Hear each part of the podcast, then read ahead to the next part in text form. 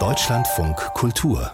Lesart Überfluss heißt der vielgelobte Roman von Jacob Guanson, in dem der amerikanische Schriftsteller Jahrgang 1988 vom genauen Gegenteil erzählt, von bitterer Armut und einem Leben am unteren Ende der Gesellschaft.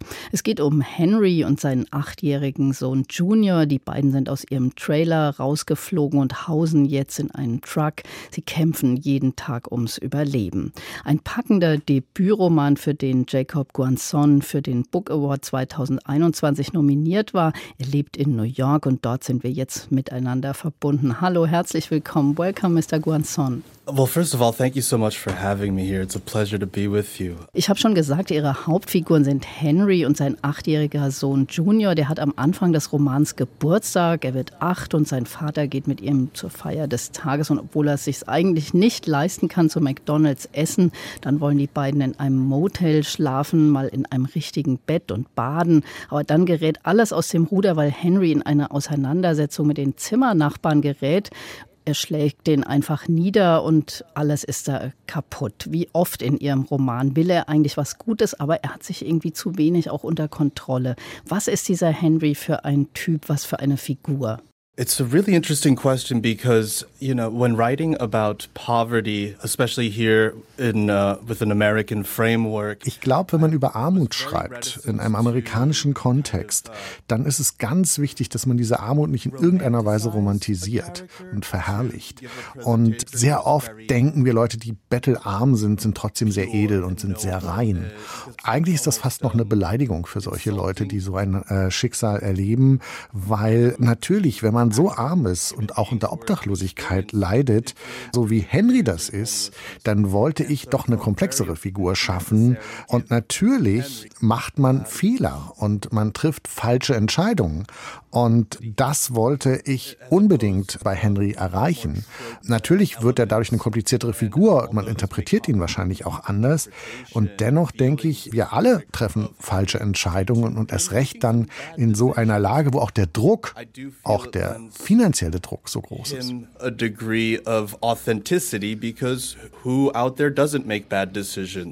Henry ist ja jemand, bei dem vieles schiefgegangen ist, schon in der Vorgeschichte. Die Eltern waren eigentlich Akademiker, aber auch sozial deklassiert, weil der Vater einen Gewaltausbruch hatte und dann nicht mehr als Lehrer arbeiten konnte. Welche Rolle spielt überhaupt Gewalt für das Scheitern von Henrys Leben? Well, first of all, I love that you addressed the fact that Henrys parents are academics because Ja, ich bin Ihnen sehr dankbar für diese Frage nach den Eltern von Henry, eben dass sie Akademiker sind und die Person erzählt ja in der in der dritten Person ist ja der Erzähler und das erlaubt ihm natürlich auch sehr viel komplexere Gedanken, wenn er aus so einem akademischen Umfeld eigentlich kommt.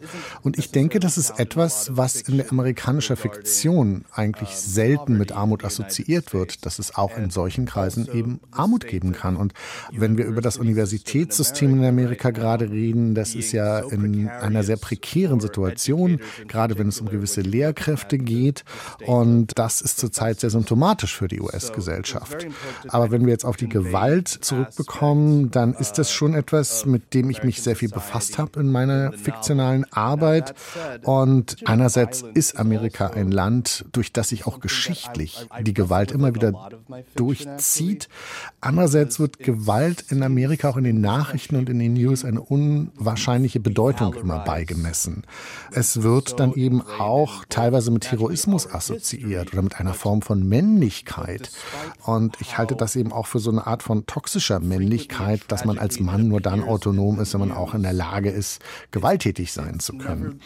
Andererseits, wenn man so arm ist wie die Figuren in diesem Buch, dann ist das oft der einzige Ausweg, den diese Figuren sehen. Sie haben nichts anderes. Und insofern ist die Gewalt, die ja in diesem Buch eine immer wiederkehrende Rolle einnimmt, hat eigentlich immer schreckliche Konsequenzen. Und das war mir eigentlich auch ganz wichtig, weil ich wollte in keinster Weise Gewalt feiern und wie auch schon zu Beginn erwähnt, nichts hier in irgendeiner Form romantisieren. Und auch darüber reden, welchen Wert die Gewalt in der amerikanischen Gesellschaft einnimmt. Again, romanticized notions surrounding the idea and value of violence in America. Und welchen Einfluss hat der Umstand auf die Geschichte, dass Henry eben kein weißer Amerikaner ist? Sein Vater stammt ja von den Philippinen. Wie wirkt sich das aus?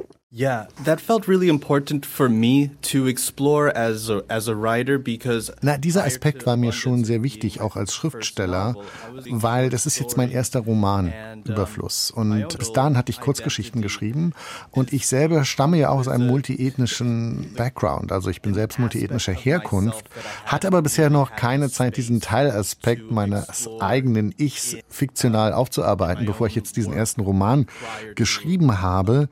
Und deswegen war es mir schon auch wichtig, äh, das mit einzubringen, auch diesen Teil von mir selbst mit einzubringen.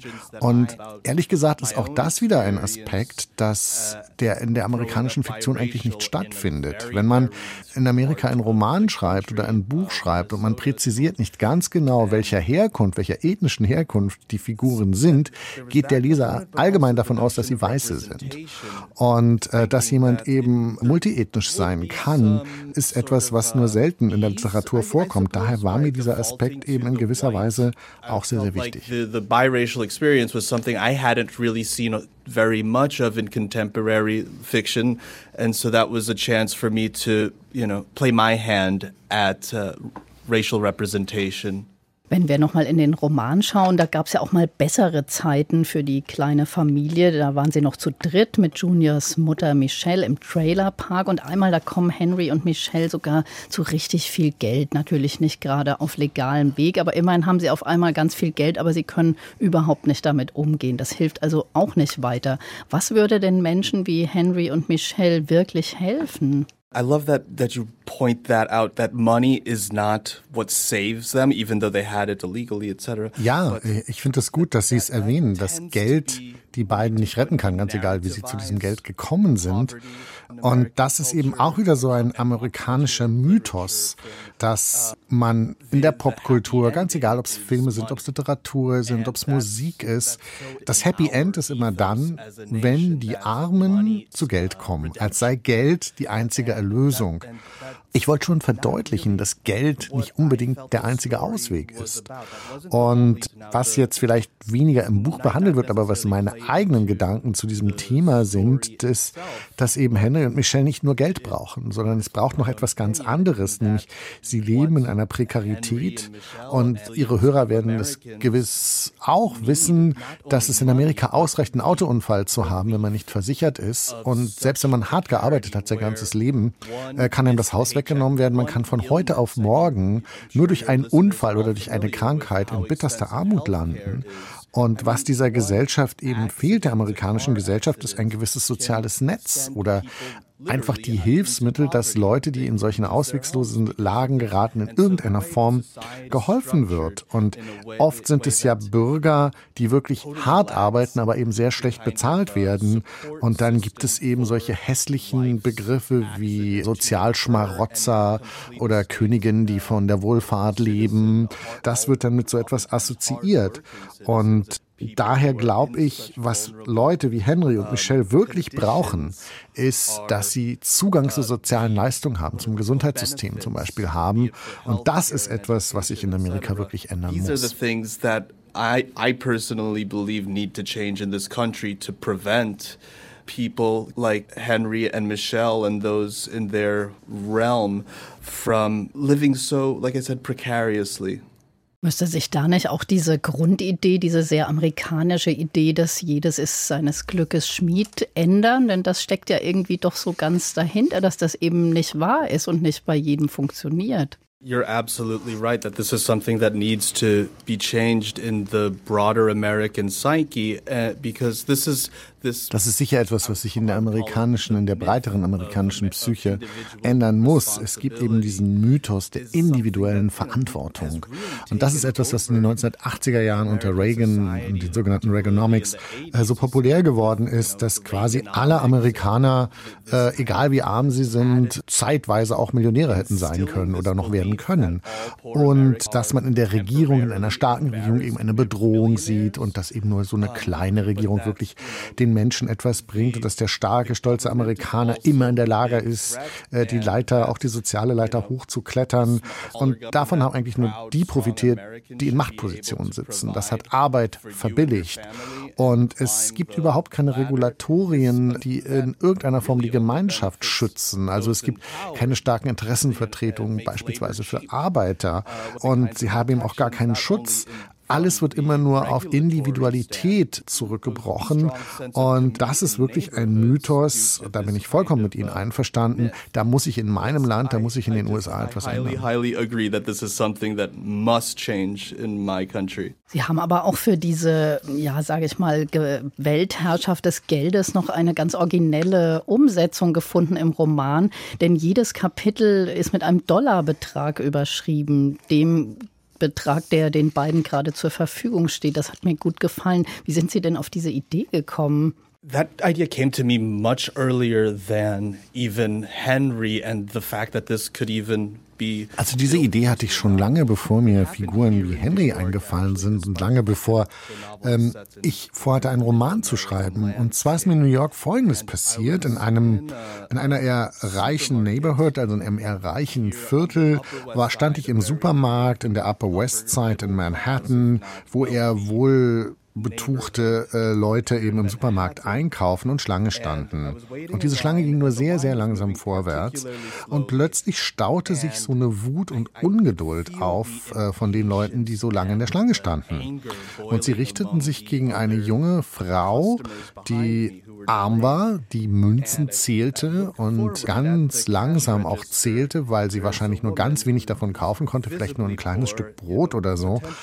Und die mir so vorkommen, als ob sie auch wirklich obdachlos war. Und ihr gegenüber hat man mit so einer Feindlichkeit reagiert und hat überhaupt nicht ihre Lage gesehen, wie verzweifelt sie war. Und dieses Bild hat sich bei mir so eingebrannt. Und New York City ist schon auch dafür berühmt, dass dort eher reiche Leute leben, also mehr so die Mittelklasse. Aber alle, die sozusagen sozial unter ihnen stehen, begegnen sie nur mit einer riesengroßen Apathie.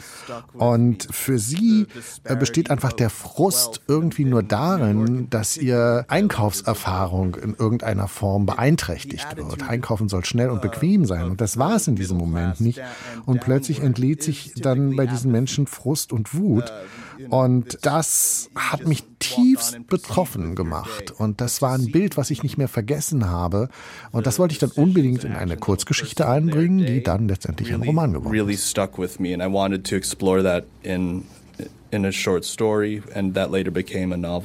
Am Ende im vorletzten Kapitel haben Henry und Junior noch 38 Cent. Es geht also nicht wirklich gut aus, aber sie lassen es offen. Da bleibt doch noch ein Schimmer Hoffnung für die beiden.